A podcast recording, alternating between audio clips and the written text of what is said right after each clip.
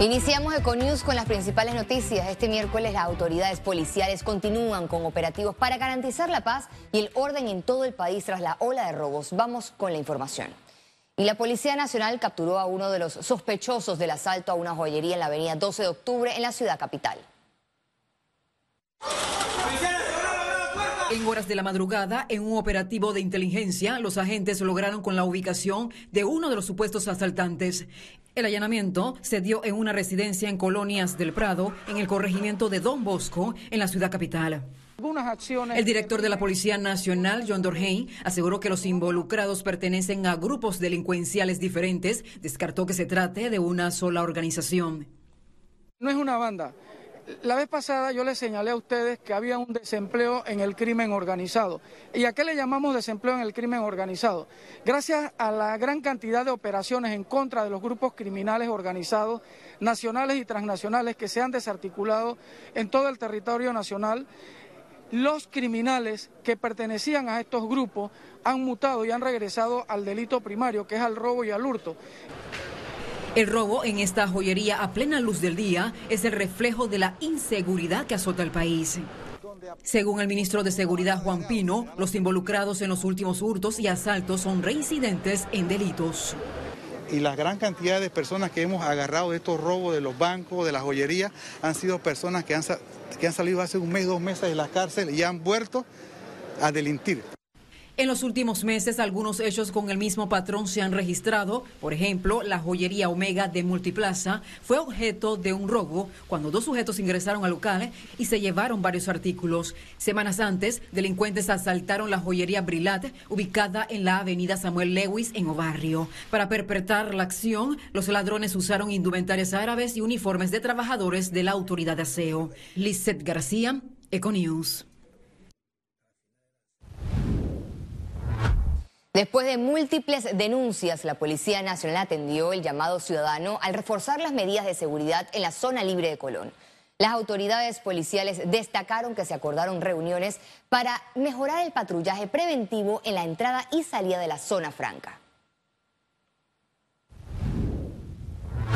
En el distrito de La Chorrera, provincia de Panamá Oeste, asesinaron de varios impactos de bala al hijo del tesorero municipal. Por este hecho, la Policía Nacional busca a dos sujetos que llegaron al local a bordo de una motocicleta. La víctima fue identificada como René Hernández Domínguez, un empresario de 35 años. El hecho de sangre se registró mientras se encontraba dentro de su local dedicado al asado de carnes y a la venta de bebidas alcohólicas.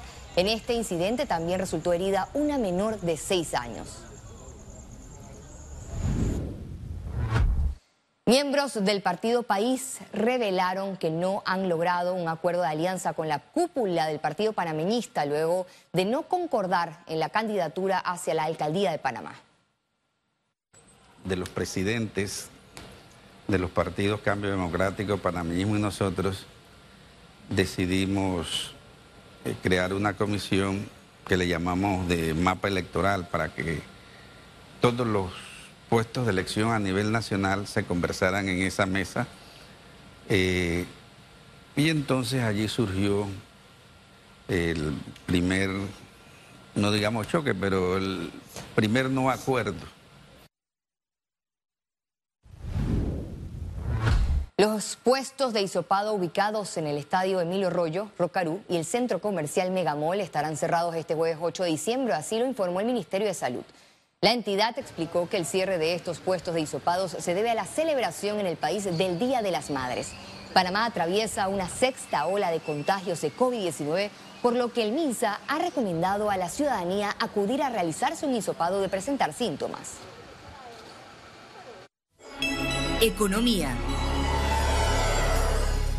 Panamá continúa recibiendo cuestionamientos por sus operaciones en los puertos de cruceros. A continuación, el pronunciamiento de empresarios y del gobierno.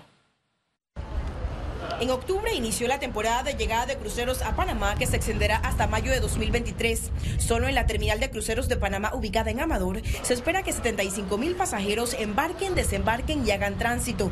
Sin embargo, se han registrado irregularidades en trámites, incluso accidentes durante la atención a los usuarios, lo que ha puesto en duda la capacidad del país de operar el turismo de crucero.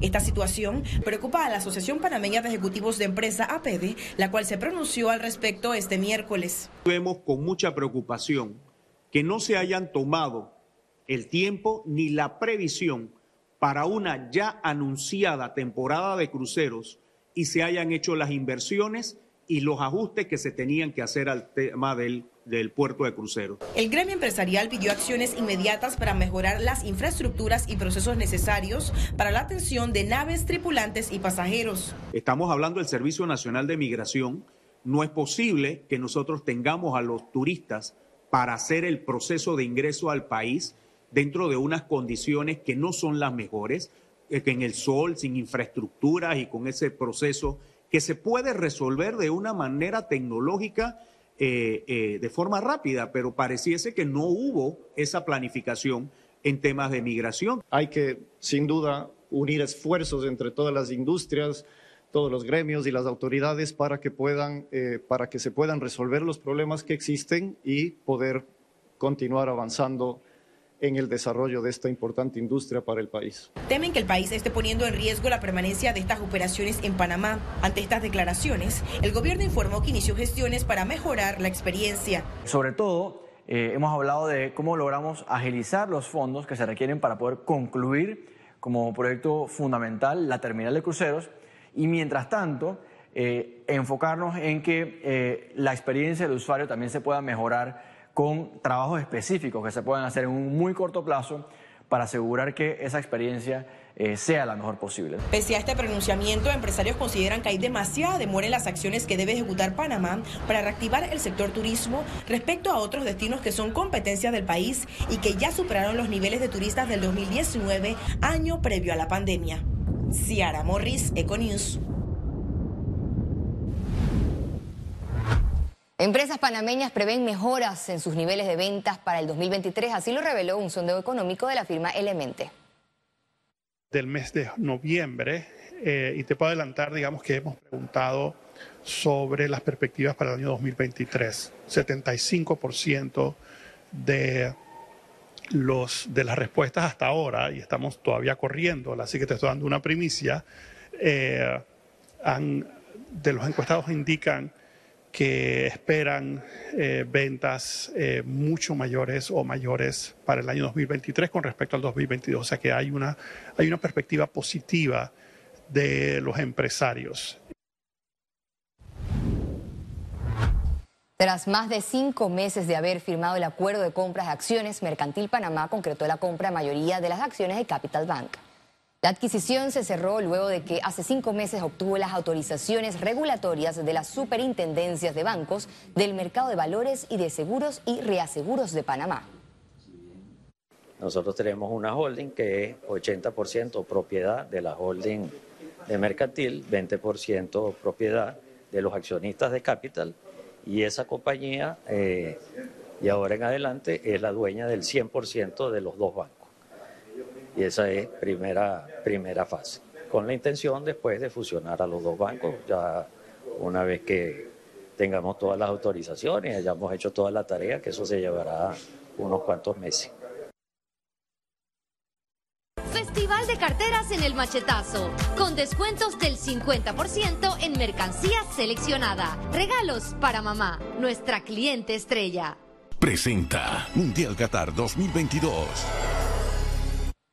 Luego de 17 días consecutivos de fútbol, la presente jornada no registra enfrentamientos en la Copa del Mundo de Qatar 2022. Este viernes volverá la actividad con los dos primeros cruces de cuartos de final. Vamos de inmediato con nuestro compañero de COS, David Zacata, con el reporte de este miércoles. Adelante, muchas gracias y buenas noches. Estamos en el área del Cornish, que es uno de los sitios de mayor concurrencia, casualmente hoy, donde no se dio actividad de fútbol en esta Copa Mundial de la FIFA Qatar 2022, pero que nos deja ciertas situaciones relevantes que hay que destacar. La primera es la presencia de Gianni Infantino ante los medios, donde destaca a su punto de vista que esta ha sido la mejor fase de grupos que él ha visto y ahora como presidente de la FIFA destaca que hay que potenciar este formato del torneo y esto es sumamente interesante considerando que para la próxima Copa del Mundo podría haber un cambio de formato a raíz de la cantidad de equipos que ahora van a estar participando. En esta misma nota, Infantino destaca que también se ha roto récords de audiencias a nivel mundial y que en sitios específicos como el Fan Festival de FIFA aquí en Doha ya se ha superado la cifra del millón de visitantes. Espera Infantino que para el resto del torneo y los partidos que quedan sean todos a capacidad total y que el desenlace nos brinde una de las mejores copas del mundo que se ha vivido en la historia del fútbol. Además, también hubo palabras de Luis Van Gaal que se enfrentará como técnico de la selección de países Bajos a la Argentina en el inicio de los cuartos de final y destaca que cuando Messi no tiene la pelota es cuando más daño se le puede hacer, porque el astro argentino sufre cuando su equipo no tiene el balón. Nos preparamos entonces para los cuartos de final en esta Copa Mundial de la FIFA Qatar 2022 y seguiremos con los informes todas las noches con lo que ocurra en este gran torneo. Con la cámara y producción de Dani Espinosa, David Zacata, volvemos con más. Hasta Panamá. Adelante. Gracias David por el resumen detallado de esta jornada desde Qatar. Y seguimos ya que tras una jornada intensiva este miércoles tuvimos el primer día sin partidos del Mundial. A falta de ocho partidos para que concluya el campeonato, Neymar y Brasil ultiman los detalles de su próximo compromiso. El jugador brasileño Neymar Jr. se concentró con su selección pese a la polémica surgida a raíz de un video en la victoria de Brasil sobre Corea del Sur. El equipo de Brasil entrenó pensando en Croacia, selección a la que enfrentará en los cuartos de final en el Mundial. Los de Tite están a un paso de volver a disputar unas semifinales, como ya hicieron en el año 2014, cuando cayeron ante Alemania. La escuadra de Argentina se preparó para medirse a Países Bajos en la siguiente fase de la Copa del Mundo. Lo más destacado en el entrenamiento fue la ausencia de Rodri de Paul, quien entrenó al margen de sus compañeros y podría ser una baja sensible para afrontar el partido contra el combinado neerlandés. Los fanáticos de Portugal expresaron su preocupación por las crecientes especulaciones de que Cristiano Ronaldo se unirá al Al Nassr de Arabia Saudita después de su salida del Manchester United. La selección española de fútbol volvió a su país luego de ser eliminada del Mundial por Marruecos en la tanda de penales. El equipo de Luis Enrique abandonó el hotel donde se hospedaron y salieron rumbo a Madrid. Países Bajos completó el penúltimo entrenamiento previo al choque contra la Argentina de Lionel Messi. Esta será la quinta vez que se vean las caras en Copas del Mundo con Argentina liderando la tabla de duelos con tres victorias. La selección croata también realizó su entrenamiento pensando en el compromiso contra su homólogo brasileño. Los croatas quieren reeditar lo que hicieron en Rusia 2018, llegando a las semifinales nuevamente.